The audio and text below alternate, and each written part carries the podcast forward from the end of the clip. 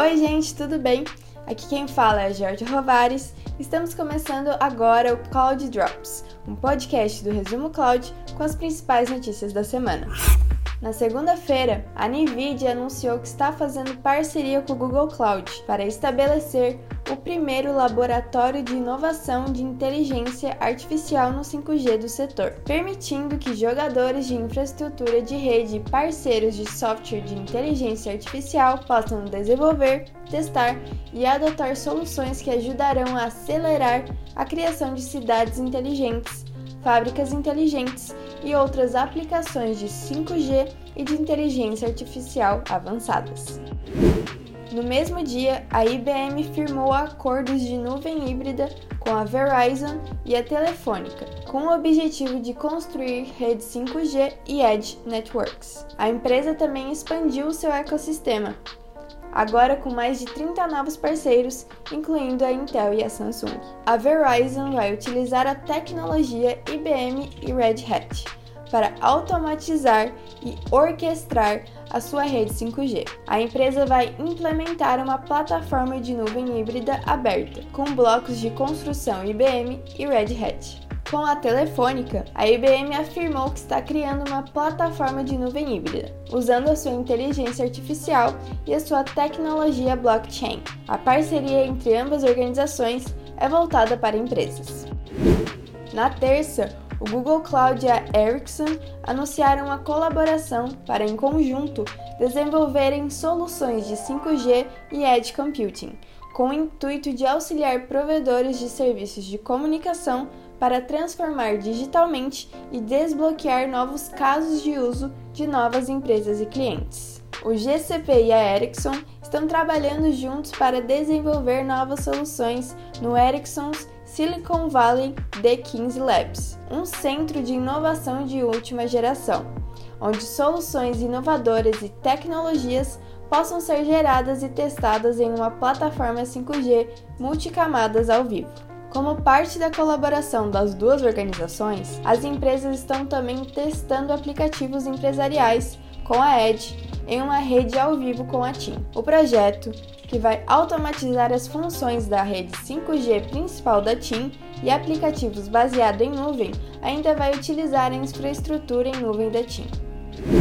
A AWS divulgou na quarta-feira que adquiriu o serviço de comunicações seguras Wicker. Ele é um aplicativo de mensagens feito para o fornecimento de serviços a grupos e empresas governamentais e militares. Ele afirma ser o único, aspas, serviço de colaboração, aspas, que atende aos critérios de segurança estabelecidos pela National Security Agency dos Estados Unidos a AWS vai continuar operando o Wicker como ele é e ainda oferecerá seus serviços aos seus clientes, aspas, com efeito imediato, aspas, como observado em uma postagem no blog de Steven Schmidt. A compra pela AWS de um produto de mensagens voltado para fornecer serviços seguros a órgãos governamentais foi feita em um momento em que a empresa continua envolvida em uma disputa em torno do contrato Jedi, um acordo de 10 bilhões de dólares para fornecer serviços aos Estados Unidos que a Microsoft obteve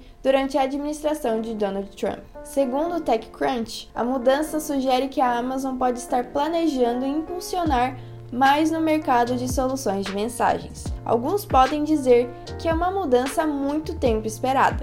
Ainda na quarta-feira, tivemos a notícia de que a nova região do Arizona Azure utiliza painéis solares menos intensivos em carbono, construídos no mesmo tipo de linha de produção das TVs de tela plana. A Microsoft está compensando o uso de energia em seu data center com energia renovável da planta solar Sun Stream Steel. Esses primeiros painéis solares também são projetados para serem reciclados. A organização consegue derreter o vidro novamente e reutilizar 90% do painel, incluindo todo o material semicondutor que pode ser reutilizado em um novo painel solar. Já na quinta-feira, a Apple aumentou de forma drástica a quantidade de dados que armazena nos serviços em nuvem do Google Cloud. Isso sugere que as suas necessidades de armazenamento cresceram mais rápido do que a própria empresa pode lidar, utilizando seus próprios servidores. Com isso, a Apple agora é considerado o maior cliente corporativo do Google Cloud. Dentro do gigante de cloud, a empresa de tecnologia possui um nome que é a referência do seu tamanho eles a chamam de Bigfoot. As necessidades de dados que a organização tem ocultam qualquer outro consumidor dos serviços do GCP. O aumento de 470 petabytes da Apple em novembro foi quase o mesmo que a quantidade total de armazenamento utilizado pelo segundo maior cliente do Google, o fabricante do TikTok, a ByteDance.